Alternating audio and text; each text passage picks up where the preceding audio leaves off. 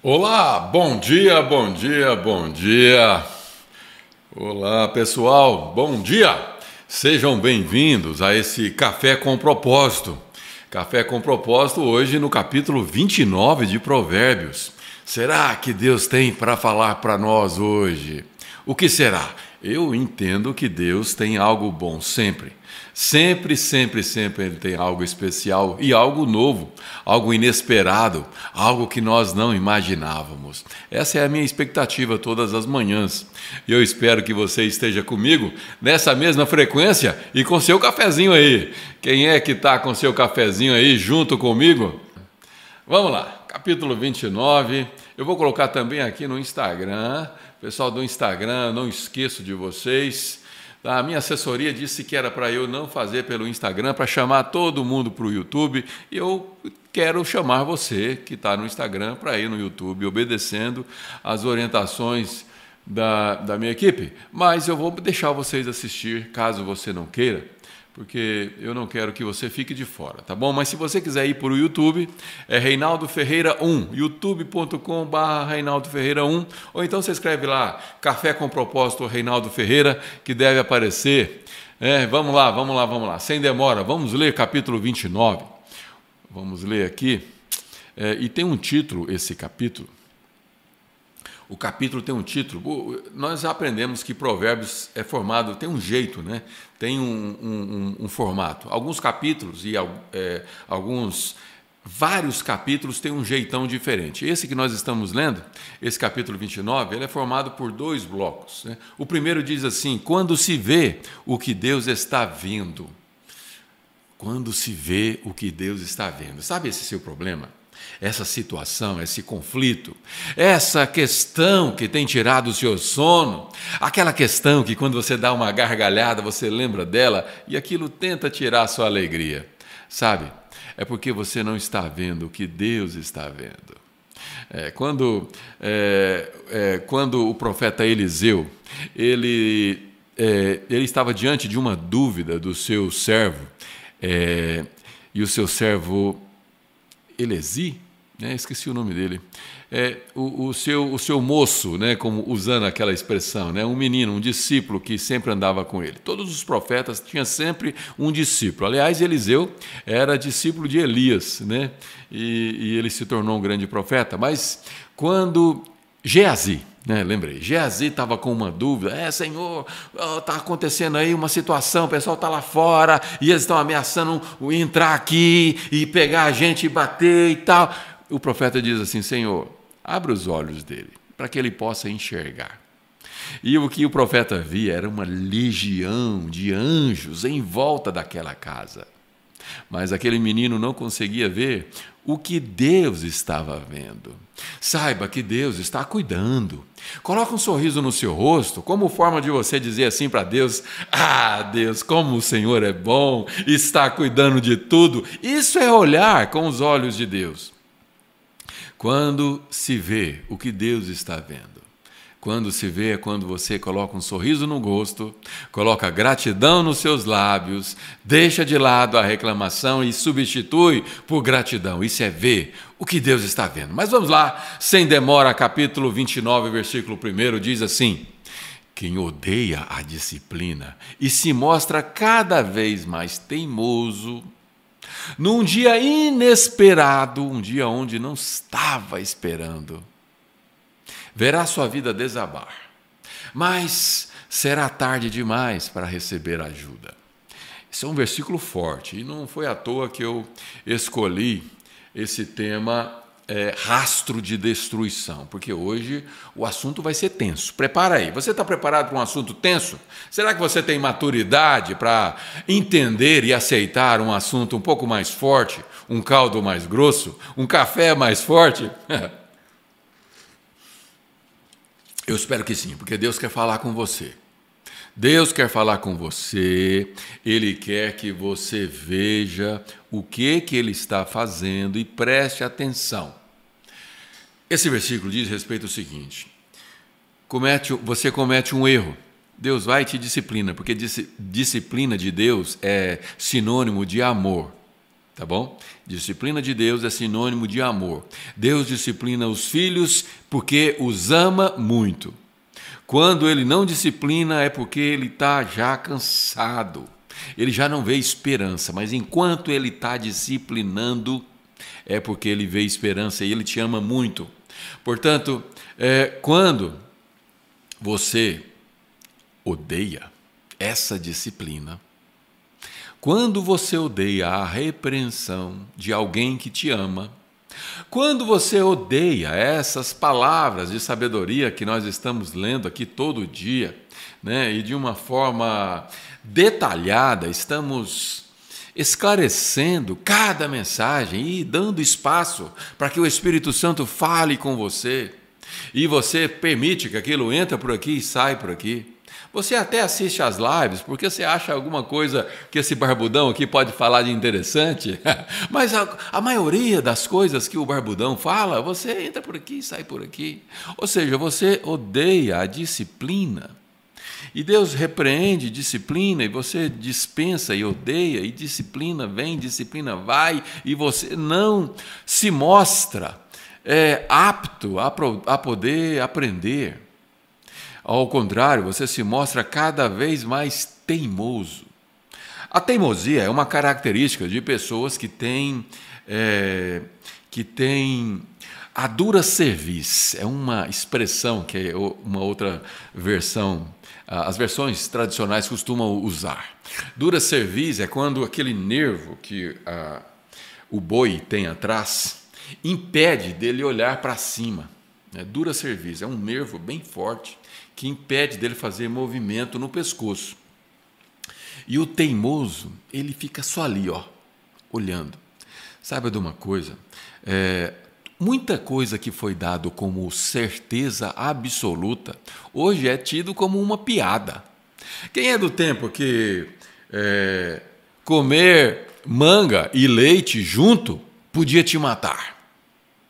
Quem é do tempo que. que mais? Tantas coisas, né? Tantas coisas, tantas coisas que a gente fazia que hoje a gente vê que não tem nada a ver. O teimoso, ele não muda de ideia. O teimoso, ele é daquele jeito. É, eu nasci assim e vou morrer assim. Síndrome da Gabriela. eu tenho uma filha Gabriela, a coisa mais linda do mundo, né? Mas ela não tem essa síndrome, ela não tem essa síndrome de Gabriela que é eu nasci assim, eu sofri, eu vivi assim, você sempre assim, né? Diz a, a música. Mas teimosia é alguma coisa que você precisa mudar. Mude. Mude. As pessoas mais velhas têm a tendência de serem teimosas. Né? Parece que a, a, a, aquela verdade ela fica lá dentro e ela começa a repetir frases, sempre as mesmas. Né? E, eu percebo isso, percebo que as pessoas mais velhas, eu não sou tão novo assim para poder tá, estar falando dos mais velhos, mas é uma característica dos mais velhos, a teimosia. E quando essa pessoa se mostra teimosa diante da disciplina, disciplina de Deus, disciplina de alguém que te ama, disciplina talvez do seu patrão, disciplina da vida. A vida nos disciplina, a vida nos ensina. Aliás, todos os nossos atos, todas as nossas consequências, nós precisamos analisar a, a questão didática que aquilo traz, sabia? Qualquer que seja a situação. Uma situação inesperada que aparece na sua vida, uma situação que você não esperava e de repente tira a sua fé ou a sua, o seu sossego, né? Você estava ali naquela pegada, eu creio, Senhor, estou aqui naquela alegria, demonstrando com gratidão. De repente, alguma coisa acontece e a sua fé se vai. Se vai. Como que a sua fé se vai? você fica triste. Sua fé se foi. Você perde a gratidão e a alegria. Sua fé se foi. É, a sua fé se foi.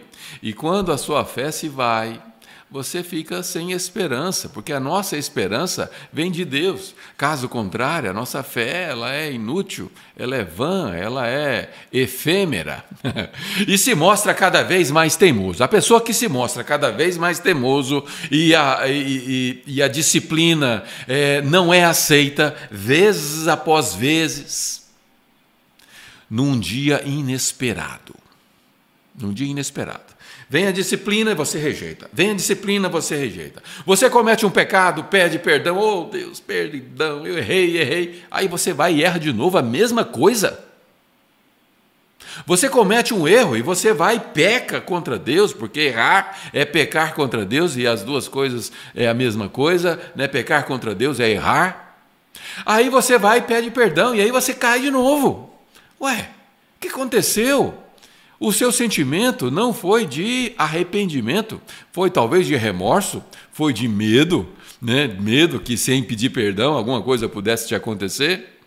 Olha, num dia inesperado, né, esse ciclo, né, porque existe um ciclo. Errou, perdão, reclamou, perdão, reclamou de novo, perdão. Para de reclamar, poxa vida. Porque senão, num dia inesperado, num dia onde você não esperava, verá, você verá sua própria vida desabar. Mas será tarde demais para receber ajuda.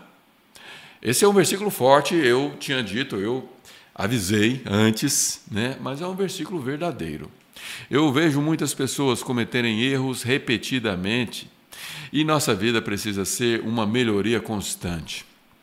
Nós não temos o direito de viver esse dia de hoje, essa quinta-feira, pior do que nós vivemos ontem na quarta-feira. E ontem eu disse a mesma coisa. Né? Então, amanhã nós temos que viver melhor do que vivemos hoje. E cada dia precisa ser melhor, porque a nossa vereda precisa ser como a luz da aurora, que brilha cada vez mais. Até. Até quando?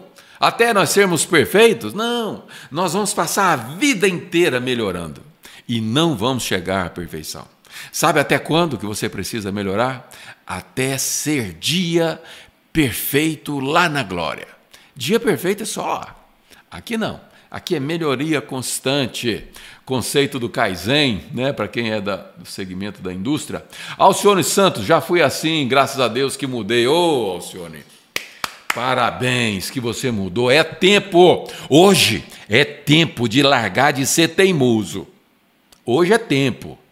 Fulano, Ciclano, Beltrano, eu não sei quem é que está aí porque eu sei quem é que está colocando os comentários, pessoas sempre comigo, sempre engajadas comigo.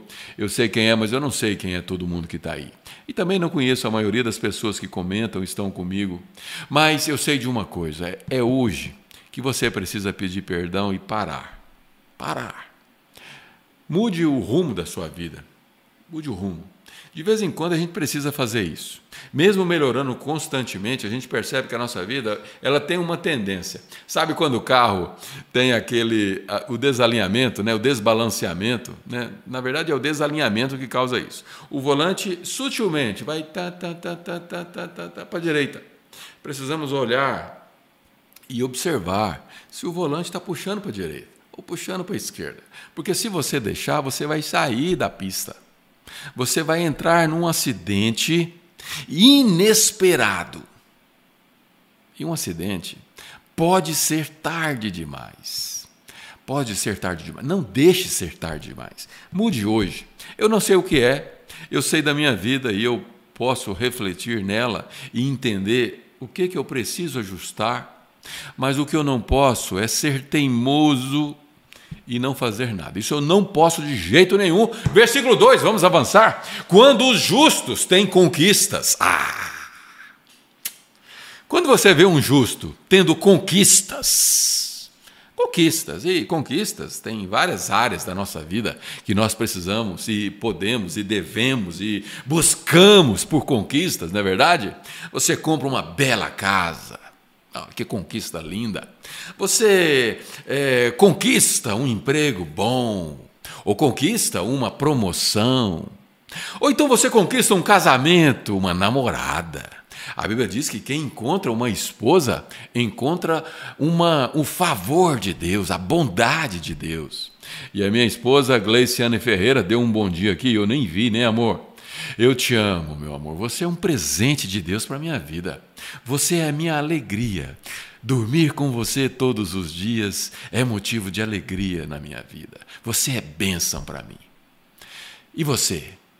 E você? Quais, quais têm sido as suas conquistas? Porque quando os justos têm conquistas, todos ficam contentes. Eu fico contente quando eu vejo uma pessoa que é merecedora daquilo, uma pessoa que é justa, correta e obteve conquista. Eu fico muito contente, muito feliz, porque a vontade que a gente tem é que Deus retribua aquilo que a pessoa tem feito na sua vida.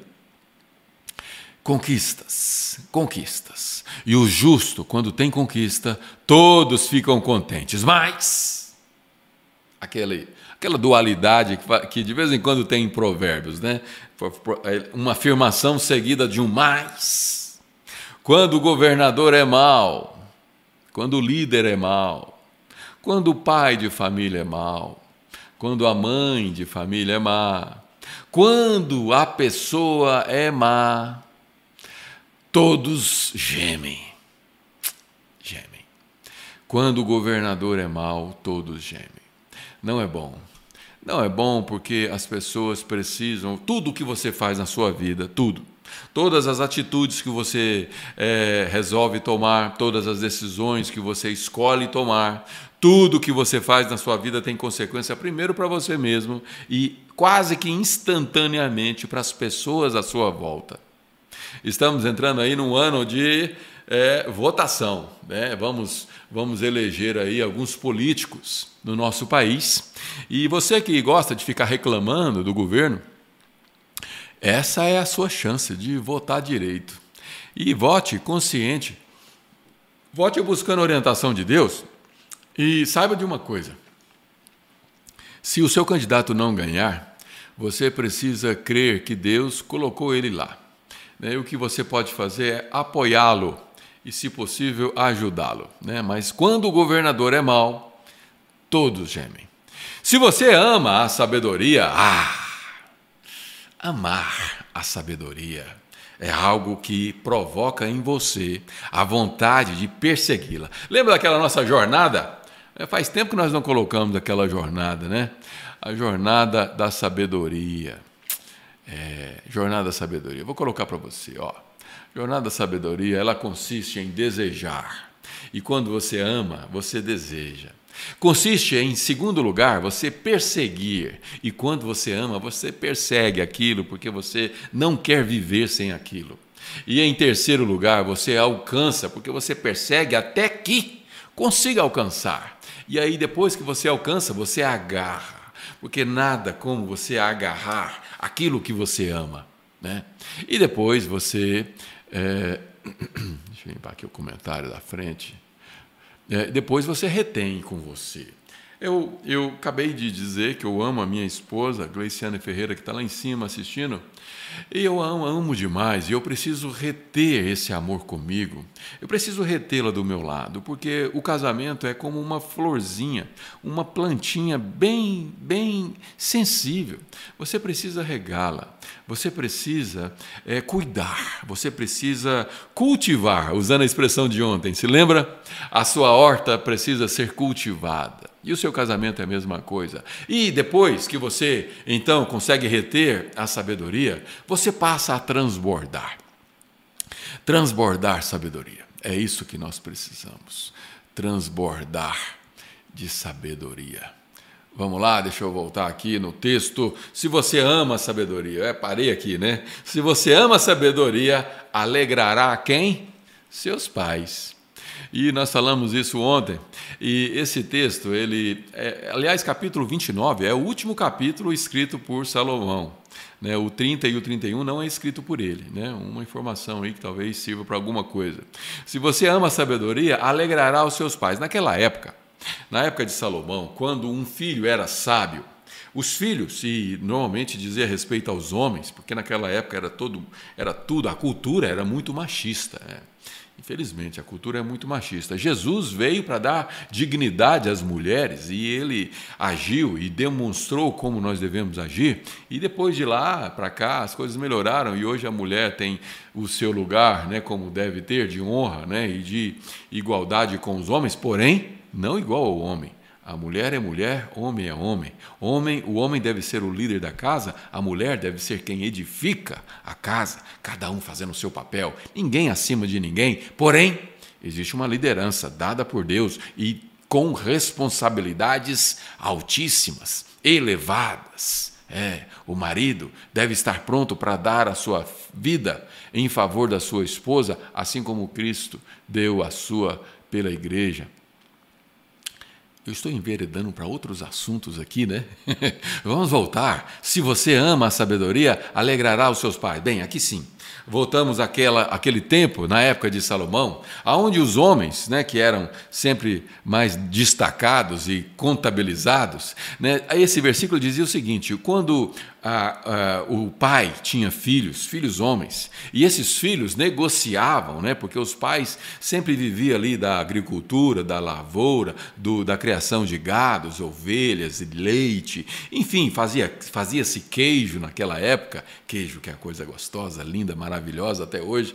E o fato é que os filhos, que eram sábios e sabiam negociar, né? negociar queijos, negociar os animais, e faziam bons negócios porque eram sábios, agiam com sabedoria, isso trazia uma alegria para o seu papai, para os seus pais. Porque você, se você ama a sabedoria, alegrará os seus pais. Amar a sabedoria é viver debaixo dela, com o entendimento que existe um pai que está olhando para você e esperando ver em você algo, alguma atitude de sabedoria, para poder se alegrar em você. Quando Deus olha para você e te vê com sabedoria, agindo com sabedoria, decidindo com sabedoria, discernindo antes de responder, é, tendo entendimento do alto e com bom senso tomar as decisões, Deus vê em você alguém apto para ir para o próximo nível. É, Próximo nível, novas conquistas, novos objetivos, novas é, metas, novos desafios. Mas, é, outra dualidade, preciso tomar uma água. Boca seca, hoje o tempo está bem seco aqui, mas se andar com prostitutas, perderá a confiança deles perderá a confiança deles. Oh, se naquela época um bom filho ele fazia boas negociações, se ele fazia bons negócios e dava muita alegria aos seus pais por causa da sabedoria, os filhos que andavam com prostitutas, né? os filhos que andavam é, é, gastando os recursos que os pais conquistavam, os filhos que desperdiçavam as oportunidades que os pais davam a eles, perdia a confiança deles. É, perdia a confiança. Porque um pai, quando olha para um filho e vê nele falta de sabedoria, o pai perde a confiança.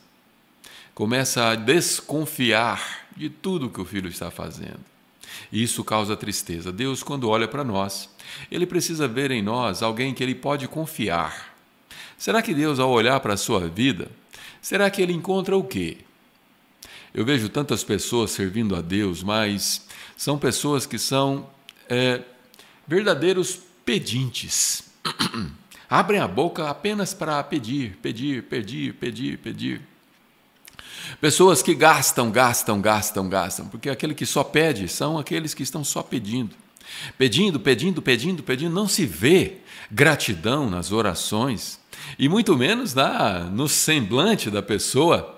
Ah, o rosto dela não revela que há uma gratidão. Não, há muitas vezes uma reclamação, há muitas vezes uma queixa, um resmungar constante, como uma goteira. Será que Deus pode confiar em pessoas assim? Ou será que Deus vê em você uma alegria que Ele pode acreditar que você crê, que você é alguém que age com sabedoria e que pode ser digno da confiança de Deus? O líder que julga corretamente gera estabilidade. Liderança, e né, acabamos de falar aqui da liderança, né? Liderança é, na sua casa, você é líder, marido, líder, assuma, assuma a sua liderança. E você, mulher, também é líder do seu lar, edifique o seu lar com liderança. O líder que julga, analisa e toma uma conclusão, né? toma, toma é, chega a uma conclusão, né? isso é julgar, corretamente gera estabilidade. É. Você, pai, você, mãe, diante de uma situação que o seu filho cometeu um erro ou uma atitude ou uma situação que exige o seu posicionamento, você precisa julgar corretamente. Caso contrário, isso gera uma instabilidade na sua casa. Na sua empresa, a mesma coisa. De repente, você é líder de um departamento, ou quem sabe você é o dono da empresa. Você precisa julgar corretamente. Pare de tomar decisões precipitadas, baseadas numa única informação. A Bíblia diz duas coisas. Primeiro, há sabedoria na multidão de conselheiros. Segunda coisa, toda causa parece justa, até que se ouve o outro lado. Procure ouvir o outro lado antes de tomar suas seu, o, o, chegar a um julgamento, a um veredito, julgue corretamente, isso gera estabilidade. Agora, ouça uma parte só e tome o seu julgamento, e aí você vai cometer uma injustiça e gerar instabilidade. Quando casais têm problemas, né? E quando a filha chega para o papai e diz que, ah, papai, eu não aguento mais, e, parará, e o pai toma uma decisão unilateral ouvindo só o lado da filha e desprezando o genro, que deveria ser tratado como filho, desprezando as explicações e o, a, entendendo que toda causa parece justa até que se ouve o outro lado, gera uma estabilidade e, quem sabe, o rompimento de um casal, de um casamento. Agir e julgar corretamente é saber analisar com bom senso toda a história. E com relação a casais, eu sempre digo que os fatos são a última coisa que nós devemos levar em consideração, porque cada um vai vir com uma justificativa e defendendo as suas verdades, não é mesmo? Cada um defende as suas verdades, cada um tem dentro de si uma verdade que guarda e que é, briga em defender com unhas e dentes. Mas a verdade é que aquelas causas não surgiram, não foram o motivo da desavença. Coisas anteriores àqueles eventos aconteceram. É, aconteceram e geraram aquele desentendimento que não surgiu ali. Portanto, julgar corretamente é gerar estabilidade. Agora, o líder aproveitador, que tira proveito do problema, deixa um rastro de devastação. Tirar proveito de um problema é transformar um problema numa solução. Isso é ter sabedoria. Agora, aproveitar das pessoas, aproveitar de situações onde o inocente paga pelo erro do outro, isso é deixar um rastro de devastação, que é exatamente o título que eu dei a essa live porque todos os temas que nós estamos tratando aqui pode gerar rastro de devastação. Aquele que é repreendido inúmeras vezes e não conserta, aquele que deixa para lá aquilo que precisa ser feito hoje, aquele que aproveita, né, o líder, né, e todos nós somos líderes, já falei, você precisa entender e aceitar isso. Esses deixam rastros de devastação. E já estamos indo aqui para os 15 minutos finais estamos meio travados aqui, não é? Mas nós vamos avançar agora no versículo 5. O vizinho bajulador está tramando. Cuidado, ele está planejando virar, é, tirar vantagem de você. Na verdade, vizinho diz respeito a pessoas que estão próximas a nós. Né? Pessoas que têm o hábito de bajular, normalmente está tramando alguma coisa normalmente está escondendo alguma trama, alguma coisa, mas você precisa ter cuidado, porque ele pode estar tirando vantagem de você. Ter consciência e discernir pessoas é algo que você precisa buscar, porque é, dono, é dom de Deus. O dom de discernimento é um dom de Deus, um dom importante que nos ajuda a olhar para alguém e ter a, a clareza do que, está por trás das intenções daquelas pessoas. as nossas intenções, elas precisam ser boas, elas precisam ser, é, elas, elas precisam ter propósito. A intenção, quando está por trás, uma boa intenção, quando está por trás daquilo que você fala, diz respeito a causar pacificação, né? Eu acabei de falar sobre discussões de casais, onde muitas vezes nós temos que dar algum tipo de palpite. Cuidado, não dê um palpite que seja destruidor. Quando você está em conversa com seu amigo no trabalho, com um parente, com seu primo, com sua tia, com seu irmão, com sei lá com quem, você ouve uma queixa. É, porque o meu cônjuge, meu marido, minha esposa disse isso para mim. Cuidado com o que você vai falar. A sua, a sua palavra precisa ser pacificadora, porque lembre-se, o que você está ouvindo é só um dos lados.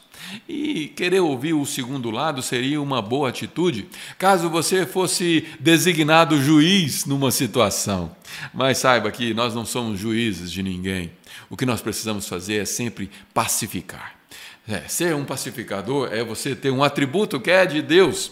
Deus é um grande pacificador porque ele sempre tem a esperança de que aquele que está errando um dia vai corrigir. Agora, cuidado, errar e não corrigir, errar e não corrigir, e ser disciplinado, e Deus está falando e não corrigir, pode causar uma destruição repentina, como nós lemos no versículo 1. Mas o vizinho bajulador está tramando, cuidado, ele está planejando tirar vantagem de você. Esteja atento ao que acontece ao seu redor. Versículo 6: Os perversos caem na própria armadilha. A pessoa que é perversa, que é sinônimo de é, inimigo de Deus, Perverso é sinônimo de inimigo de Deus. O perverso ou o insensato, a pessoa que age sem bom senso, elas caem na própria armadilha, porque aquela, aquela pessoa que trama o mal contra alguém, esse vizinho que é bajulador, mas que no fim, é, por trás desse, dessa bajulação, existia uma trama com um plano de tirar vantagem saiba que essa pessoa é uma pessoa perversa. E o perverso cai na sua própria trama, na sua própria armadilha. Os justos fogem, né? porque é isso que você deve ficar atento, ter cuidado. Né? Porque os justos, eles precisam fugir dessas armadilhas. E felizes escapam para o outro lado. Feliz. Sabe o que é feliz? Sabe o que é feliz? As pessoas se debruçam, né? os filósofos debruçam o que seria felicidade. Dinheiro traz felicidade. Cadê a felicidade? Aonde se esconde? Em busca da felicidade. Sabe o que é ser feliz? Eu vou dizer para você o que é ser feliz. Ser feliz é você ter um sorriso no rosto a alegria que vem de Deus, essa é a nossa força. Um sorriso no, no rosto e o coração grato. É. Coração que é aqui, ó, sua mente. Né? Quando a gente diz coração, é uma maneira romântica de fazer sentido às nossas emoções. Né? Então nós dizemos o nosso coração. o nosso coração, na verdade, são as nossas emoções e elas residem aqui dentro. Seja feliz, seja alegre, seja contente, porém inconformado com o, que o, o estágio que você está. Uma coisa é você estar contente com o que você é, com o que você tem, contente com o que Deus tem feito. Outra coisa é você estar estagnado, conformado. Não é isso. Né? Você está inconformado é, quer dizer que você quer avançar ainda mais. Mas seja feliz, Seja alegre, sorriso nos lábios, gratidão no coração, aqui na sua mente e pronto. Aí sim, você encontrou a felicidade. Tenho certeza disso.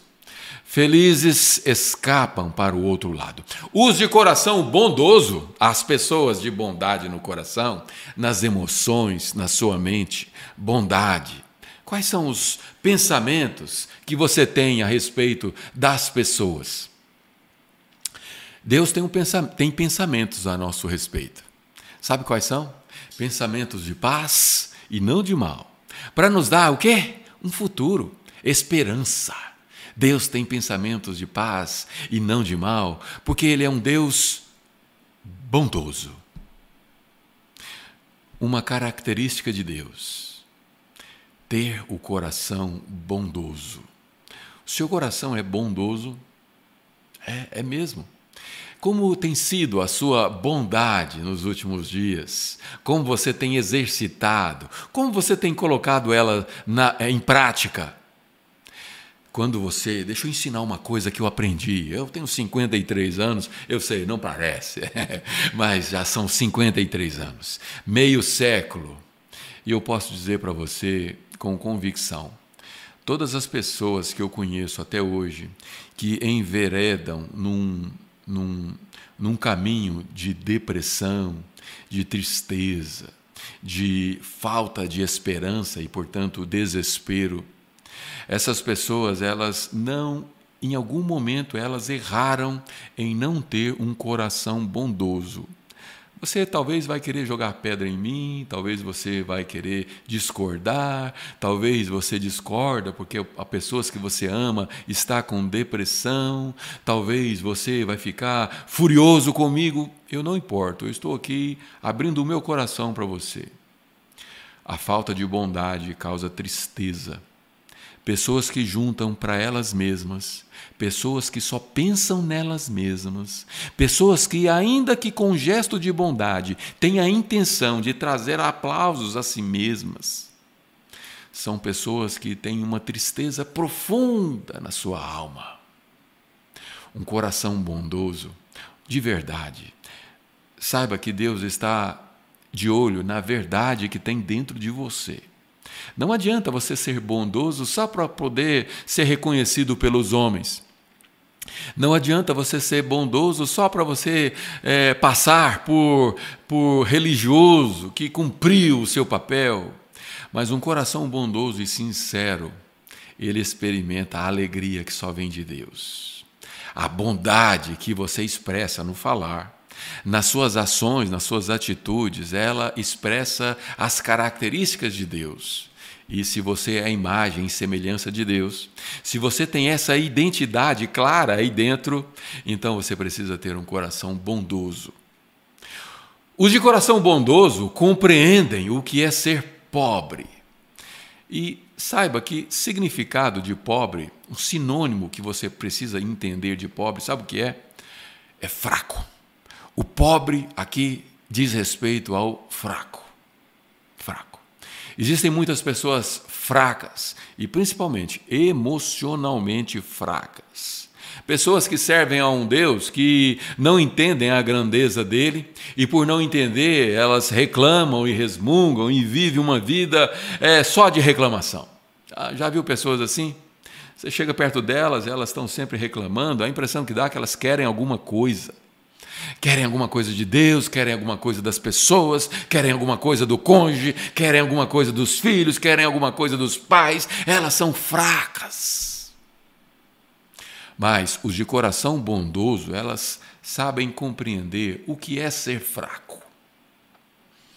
Compreenda que existem pessoas que são fracas e que precisam se fortalecer através de conhecimento que está aí dentro de você.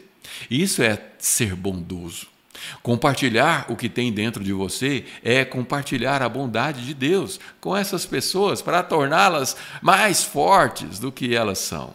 Porque no fundo, no fundo, elas são pobres de espírito, pobres emocionais e por isso são fracas.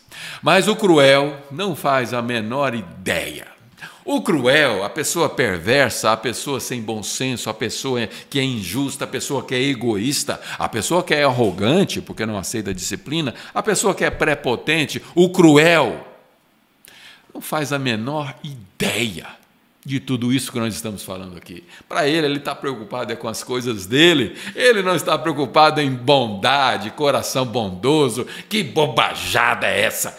Esse é o cruel. Mas coração bondoso é você ser parceiro com Deus, ligado com Deus. Bem, já estamos aqui na reta final, vamos ver se a gente avança pelo menos mais um versículo. É, nós precisamos. Eu tinha a expectativa que essa semana terminaríamos o livro de Provérbios. É, Provérbios tem sido a nossa temporada Jornada da Sabedoria. Depois dessa temporada vai vir a próxima. E qual seria, né? Qual seria? Vamos na reta final, nós vamos falar mais sobre isso. E eu gostaria que vocês me dissessem sobre aquela minha ideia de passar nossa live de 7 para 6 horas. Quem topa? Quem acha que seria melhor? Coloque aí para eu poder ficar sabendo. Versículo 8, vamos lá. Um grupo de céticos. Um grupo de céticos. Você sabe o que é uma pessoa cética? O cético é aquele que não acredita. É o contrário de fé, é o cético. O contrário de crer é o cético. O contrário de é, não acreditar é o cético. Um grupo de céticos, ou seja, um grupo de pessoas que não acreditam, um grupo de céticos arrogantes pode perturbar uma cidade inteira. Pode perturbar uma cidade inteira, porque sem falta de fé é falta de esperança. E quando você não acredita, você não tem esperança. E um grupo de pessoas assim podem perturbar uma cidade inteira. Mas aqui nós temos um grupo de pessoas que creem. É, eu tenho aqui na minha frente um grupo de pessoas que creem. Eu tenho o Carlos Guingo. Carlos Guingo eh, faz parte desse grupo de pessoas que creem. Sandra Regina, Ana Rocha, Cida Ferreira, é, Carlos Ferreira, Carlinhos, Sandra Regina de novo, Alcione, Marinês. Eu tenho aqui um grupo de pessoas que creem. Creem que esse grupo esse nosso grupo aqui, é, esse nosso grupo pode não perturbar uma cidade inteira, mas pode transformar gerações.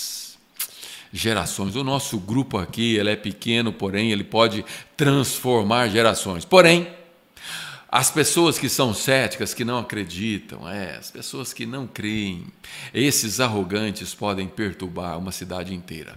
Um grupo de sábios, e aqui é o nosso grupo. Eu posso considerar que o nosso grupo é um grupo de sábios, porque nós estamos numa jornada jornada para alcançar a sabedoria. E um grupo de sábios pode acalmar a população população da sua cidade, população do seu estado, população do nosso país.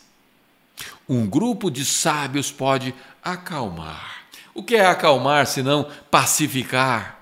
Se não trazer esperança, se não entender e transmitir o sentido do que é ser feliz. Sorriso nos lábios, gratidão no coração, nas emoções, isso é ser feliz. E um grupo de sábios podem, com isso, acalmar a população. Vamos mais um? O sábio que tenta dialogar com um insensato. E você que é sábio, você que está nessa jornada aqui junto comigo e tenta dialogar, conversar, né, arrazoar, né, tentar entrar num entendimento com um insensato, só consegue desprezo e sarcasmo com seu esforço. É, nós que estamos nessa jornada da sabedoria, precisamos entender que quando um insensato está na nossa frente, nós precisamos falar menos, falar menos, porque o nosso diálogo, o nosso diálogo pode causar apenas desprezo e sarcasmo. Sarcasmo. Sabe o que é sarcasmo? Sarcasmo é quando a pessoa tripudia diante daquilo que você está falando com um tom de ironia e de comédia. Isso é sarcasmo. Fazer brincadeira com o que você está tentando é, resolver. Sarcasmo. Os dez, ou melhor, os versículo 10, né? Os assassinos odeiam as pessoas honestas. E nós falamos de assassinos ontem, né? Quem se lembra? Assassinos de sonhos, assassinos de futuro, assassinos de objetivos, assassinos de futuro é, que diz respeito a gerações, a, a, a, outras pessoas, pessoas que são assassinas é, de muitas pessoas ao mesmo tempo. Genocídio, né? Tem assassinos que são verdadeiros genocídios genocidas, porque assassinam a geração após ele. Pais de família que são assassinos da geração que tinha ali da sua família. Um futuro formado por pessoas genocidas, que são assassinos. Bem, os assassinos odeiam as pessoas honestas. Odeiam. Mas as pessoas de bem as encorajam. Mas as pessoas de bem as encorajam. Encorajar é trazer uma palavra de esperança. A maneira, a melhor maneira de você encorajar alguém é você dar esperança para ela. A pessoa está ali desanimada, é, sem coragem, e você dá para ela uma esperança, um motivo para ela poder prosseguir, isso é encorajar. Né? E nós vamos parar aqui no versículo 10. Vamos parar aqui no versículo 10, porque nós vamos agora entrar, vamos, vamos finalizar a nossa live. Foi uma live boa, uma live onde Deus falou conosco, certamente, eu tenho certeza disso. E nós vamos agora abençoar a sua vida. É, eu vou orar a Deus para que Ele abençoe o seu dia. Esse dia, essa quinta-feira, abençoe com toda sorte de bênção, não porque eu tenho alguma condição de fazer isso, mas Deus, em nome de Jesus, que é o nome mais poderoso que existe, Ele pode. Ele pode te dar direção. Você crê nisso? Muito bem, muito bem. Ana Rocha disse que seis horas da manhã é um horário perfeito, assim os que trabalham é, a partir das sete vão poder acompanhar ao vivo. É? E o que mais vocês acham? Né? O que, que vocês acham aí? Seis horas poderia ser um horário melhor para nós. O intuito é melhorar. Se não for para melhorar, nós não vamos mexer, tá bom? Um beijo para vocês, que Deus abençoe a sua vida, abençoe o seu dia, abençoe a sua quinta-feira, te dê um dia de vitória, um dia abençoado. E nós nos veremos amanhã, no último dia da semana, último dia de Café com Propósito dessa semana. Te vejo amanhã. Um beijo, Deus te abençoe.